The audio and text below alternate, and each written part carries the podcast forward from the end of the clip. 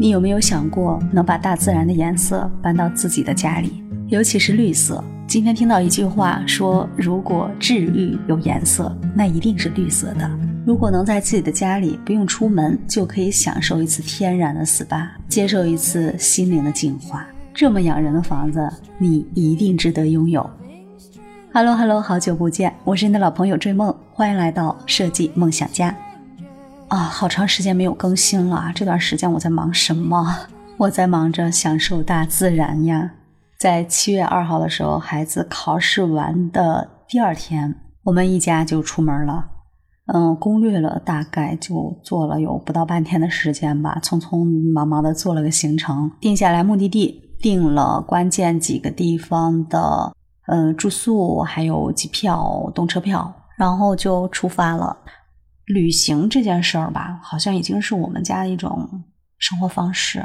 一到孩子放假有一点时间可以腾出来的时候，我们就迫不及待的与大自然要进行一次亲密的接触，可以释放大半年的那种疲惫感。在这儿呢，引用陶渊明的一句诗词，说“久在樊笼里，复得返自然”。它什么意思呢？就是说我们长久会被围困于这种钢筋水泥土的这种城市森林里。然后今天呢，总算能够有回归山林、回归自然了，当然特别的开心，特别的安逸。这种状态当然就是最放松的了，终于可以放开那个紧绷着的弦儿，呃，放下我们生活中所有的疲惫，去呼吸大自然的。那种清新的空气，去感受大自然带给我们那种满足感。那我们这次旅行的目的地是在贵州的安顺。一提起这个地方呢，很多人就自然而然的会想到，哇，黄果树瀑布，你是去那里了吗？对，我是去那儿了。但是在黄果树瀑布的前一站，我是奔着一个民宿去的。其实我的每一次旅行，大概都是以一个有特色的、植根于当地风貌中的民宿。为一个点来放射周围，然后再去制定整个一个行程攻略。我发现用这个方法来定攻略效率特别的高，特别的快。可能是出于自己的职业特色吧，就觉得去体验一下当地这种特别有民族风情的，还能把当地的美景收揽于眼底，还能感受这种民宿的酒店式管理带来的那种嗯服务的满足。还有就是植根于当地地貌的这种老建筑翻新以后，赋予它新的生命，一些特色的，或者是用老物来充当一些建材的这种设计的出发点，就是给人一种嗯那种碰撞感。就很多我们设计师参加的一些游学班，都是以民宿为点状放开的，所以碰到有这种旅行的机会，我愿意带着孩子。跟家里人一起出门去看看，感受一下大自然的美，然后还能感受一下设计赋予一个山林、一个自然风貌中的一种独有的魅力。所以这一期呢，我们也是围绕美来展开的。那这一期呢，其实我们不是谈民宿，我们也不是谈黄果树瀑布，而是聊一种自然的色彩带给我们的一种治愈的感受。我们刚到达目的地，也就是刚到达那个民宿的时候，真的是历经了很多周转啊，舟车劳顿。到了那边以后，它是刚下过暴雨的，然后山上流下来的瀑布呢，就变成了山洪。我们远远的从民宿从高处看下去，那个山洪整个奔泻下来以后，山林里面全部是一层雾气，全部是被云雾缭绕着。然后还有稀稀拉拉的小雨，然后还有整片山林的高低起伏，这种云雾缭绕的感觉，天是灰蒙蒙的。它跟江南水乡的那种云雾缭绕是不一样的，这种山林里的云雾缭绕啊，是那种。冒着一种仙气，就好像你是在天宫里面一样的那种感觉。那有朋友就说：“你看，你们这个时候去正好是下雨，真的是很不好，应该等天气晴朗的时候去，是吧？”这个天有不测风云呀。但是呢，来到山林里，我反倒更喜欢这种被云雾环绕的感觉。好在贵州的天气它是变化莫测的，可能这个时候它还在下雨，等。过了大概一两个小时以后，它的太阳光就会冒出来。这七八天的时间，我们也没有去太多的地方打卡，重点就是在黄果树瀑布的周围民宿还有景区，然后在荔波的小溪孔周围的这样的景区里面去游玩，去感受它大自然的颜色。那我不用说，你应该也想到了，整体的总的基调色那就是绿色。然后接下来就是天上的颜色，天蓝色或者是灰白色，然后就是碧波荡漾的绿水，青山绿水嘛，是吧？还有就是一些细小的瀑布支流，它那种嗯，顺着这个山石往下流的过程中，有时候真的就跟一一个那种串珠的项链一样，那种感觉就是对，让你看到一种精致。大自然的一种精致的美，它可以大气磅礴，让你感觉自己很渺小；也可以像一位戴着珍珠项链的淑女，让你感觉特别的温婉精致。就这样，吸着水，划着船，看着满眼的绿色。尽管那两天走的路特别的多，小腿就是那种酸胀疼痛的感觉，天气也比较热，但是呢，我的心情是爽朗的。是很轻松的，是一种发自内心的那种很纯粹的愉悦感。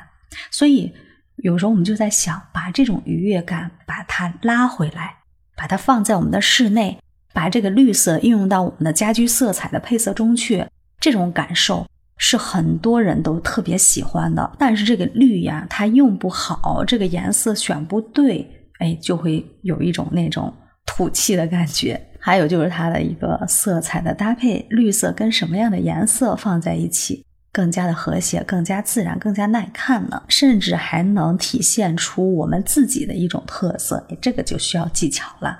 在前面的时候，我描述过一番自然的景象，比如说，呃，青色的山林，蓝蓝的天空，或者灰蒙蒙的天空。碧波荡漾，银白色的瀑布串珠，再加上路边或者悬崖边盛开的大片的金黄色或者是紫色的小雏菊，你感受一下，它这样的一个场景氛围下，所有的我们肉眼所见的颜色都能被吸取出来。你就想象自己拿着吸管，把这个小黄花的颜色吸出来，把天空的蓝色再吸出来，再把那个。山林的青绿色吸出来，再把水面的碧波荡漾的那种碧绿色吸出来，它自然就成了一个特别自然、特别大气、特别耐久的一个配色。就比如说，我们把这个呃碧绿的水波的颜色提取出来，它的颜色就特别像一个祖母绿色。然后此刻的天空是湛蓝湛蓝的那种深蓝色，你把它给提出来。天上还飘着朵朵的白云，哎，我们就把这个白色、亮白色再给提取出来。然后你是不是还能看到一些地面的蜿蜒的小路啊？还能看到一些呃树木的枝干。当然，这就是妥妥的木色，原木色。你看这个自然色系就形成了吧？祖母绿配深蓝色，配亮白色，再加之以大地色。然后还记得路边的小野花、小黄花吗？或者是紫色的小花儿，你把这个亮黄色或者是紫色再给拉进来，做一些跳色，它自然就成为一个个性化的融入。如果说加入的是亮黄色，那正好是跟我们现在流行的那种什么多巴胺配色很匹配嘛，就是就像一个从森林里飘出来的精灵一样，就是那种很灵动的感觉。如果是配以一种淡金色的话，它就给我们赋予一种知性优雅的这种效果。那如果我们说刚才就像被云雾缭绕在这个山林中，它这个绿色有可能看上去就是灰绿灰绿的颜色，因为天空上有乌云压下来嘛，所以这个绿色的话，它会有一层的灰度在上面，我们就叫它来灰绿色。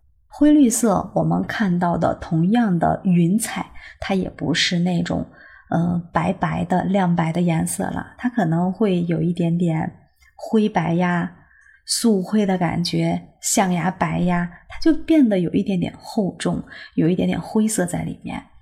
像这种加入一些灰调的色彩的话，我们可以去给它打造一种那种复古派、学院派或者一种神秘色彩在里面。所以说，晴天有晴天的好，阴天也有阴天的美感。那我们接下来就以灰绿色和灰白色作为基础的一个底色，然后再去给它辅以一些色彩。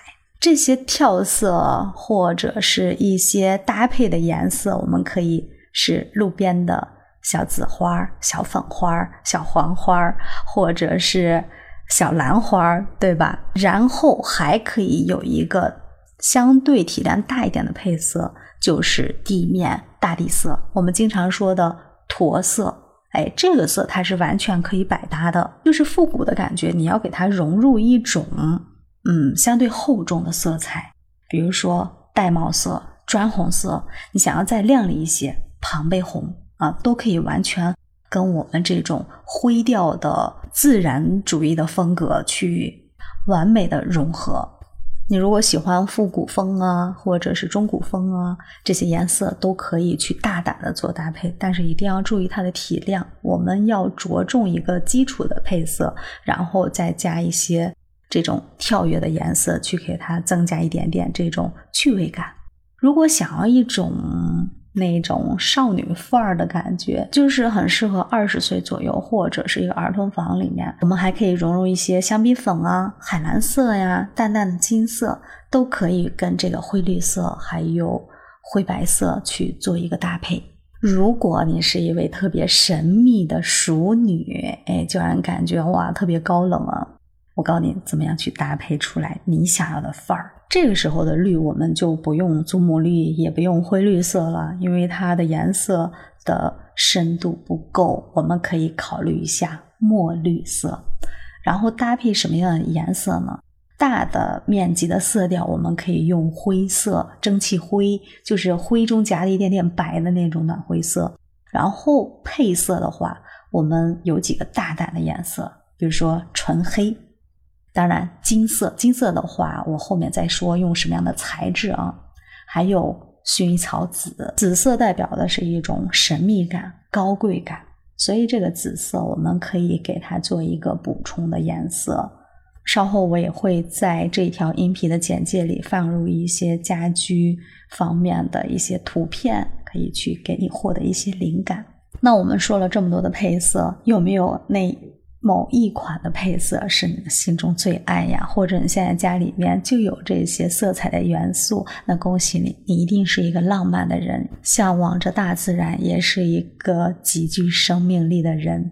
如果说每个人都会有疲惫的时候，但是对于你来说，疲惫并不会很久，因为你会被颜色治愈，会被自己治愈，就沉浸在这一片醉人的绿色里。那我们刚才提到了很多种颜色，什么灰绿色、祖母绿、墨绿色、深蓝色、天蓝色、纯黑、驼色、金色、庞贝红、砖红色。什么蜜黄色、薰衣草紫是吧？这些颜色，我觉得应该在你的脑海里面能迅速的识别出来它的颜色。当然，前提是我们要做一个有审美的人，这个颜色千万不要想差了啊！它是也存在一定的高级感的，要从它的明度啊、亮度啊、饱和度啊，去全方面的平衡这个色彩。那这么多的色彩，我们如何能？不杂乱的，或者通过一些载体把它运用到我们的家里来呢，其实很容易去实现的。我们可以有绿色的墙纸，甚至还可以有绿色的那种有一些花朵图案的小碎花的这样的一个墙纸，给它贴到墙面上来。木色可以用在哪些方面呢？那太多了，家具呀、桌子呀、沙发框啊、相框啊，甚至我们。可以自己养一盆特别漂亮的大型绿植放在家里面，它有树干、有绿叶，还有漂亮的纯色花盆。那亮白色、素灰色、白灰色，我们用在什么地方呢？可以用在一些呃顶面呀、墙面呀，还有门呐、窗啊这些颜色都可以完美的打造一个基础色的场景。蓝色可以通过什么样的装饰品来融入了？可以有一些挂画。还可以融入我们中国的青花瓷瓶，可以打造一个法式中国风的场景出来。这种感觉也是特别的高贵和优雅的。还有什么呢？以前我们经常聊织物啊，布艺，你就是从地毯，还有抱枕，还有窗帘儿，还有沙发的呃这个布艺的材质，可以给它完美的把这个蓝色融入进去。当然一定要注意体量，用单色的，还有还是带有图案的。这个要去严格的做甄选。那我刚才还提到什么玳瑁色、砖红色、庞贝红、蜜黄色这些色彩的融入，那太容易了。我们家里既然要做这种风格，既然要把大自然搬到家里，那肯定是离不了香花的呀。啊，你可以从花店里面买来各种颜色的香槟色的、砖红色的。甚至是蓝色的、金色的花儿，把它插在一个玻璃花瓶里或者一个瓷器里面，来做出来我们想要的一个花艺作品。哎，你再买花儿、选花儿，然后去给它做裁切、做养护的时候，把它一朵一朵的插进这一个花瓶里的时候。同样，你也在享受一个自愈的过程。那个时候，虽然你在劳动，但是你不会感到疲惫，你是满心的欢喜，满心的愉悦呀。那我刚才还提到一个神秘熟女风，就是会用到一些纯黑色，还有金色。像这种难以驾驭的一些颜色，我们通过什么样的材质来体现呢？我们可以适度的用一些金箔。银箔让它恰到好处的出现在某一小面的墙体里或者顶面上。黑色作为小体量的一个嗯融入，我们可以用一些实木的脚基，但是它是炭黑色的，或者是小的一款茶几的单品，或者是作为这个单品，或者是餐椅它的一个纤细的支架都是可以的。就这种黑色吧，它要么就是小体量的。一个存在，要么就是线条感的存在，就是让人觉得，哎，这个颜色用的恰到好处，但是它不会干预我们整体的一个色彩的构架。对，总之就是要体现一个精致度，切不可泛滥。嗯，因为我们整体的一个室内的颜色还是要以温馨，然后明亮一点为主。过于深色的颜色，也一定要控制它的体量，还有它存在的方式，这样整体搭配下来一个。大概的一个框架就形成了，然后后期我们就要通过一些有生命力的活物来填充在我们房间的某些角落，比如说刚才说到的一些鲜切花儿、花艺作品，然后还可以在一些桌面上、地面上放一些小型的盆栽，或者是大型的绿植，让这些绿色的生命每天都在散发着生机。然后你每天在打理它们的时候。在拿喷水壶用心的来给它们灌溉、喷洒的时候，你告我，那个场景里面的你是有多么的美丽？你还会感到疲惫吗？连空气中都是散发着满满的负氧离子吧？真的，如果此时你的心静不下来，或者是你常常感到疲惫的话，我真心推荐你要多看一些绿色，多看一眼大自然。然后把大自然的色彩搬到自己每天都要住的房子里面去，时间久了，这些绿色它一定会养你的眼，净化你的心灵，治愈你的每一分疲惫。你要问我疲惫生活的解药是什么，我会毫不犹豫地回答你，就是在你拥抱大自然的那一刻，放下所有的戒备和负担，只管释放我们内心的平静和愉悦。你喜欢绿色吗？你的家里有哪些绿色的单品呢？或者说你的家里有绿色吗？希望你能在节目下方的评论区留言告诉我，跟我互动好吗？当然，如果你在打造自己室内环境的时候碰到一些配色的难题，或者你就想用绿色来治愈自己的心情，一定要记得在节目下方的留言区告诉我，我一定会在看到的第一时间回复你的。好，我们今天就聊到这儿了。记得关注“追梦”，订阅“设计梦想家”。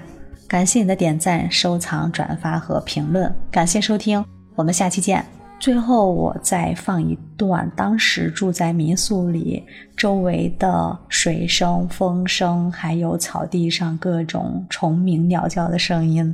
这种大自然的声音太治愈了，我希望也能够分享给你。闭上眼睛，慢慢的倾听大自然的声音吧。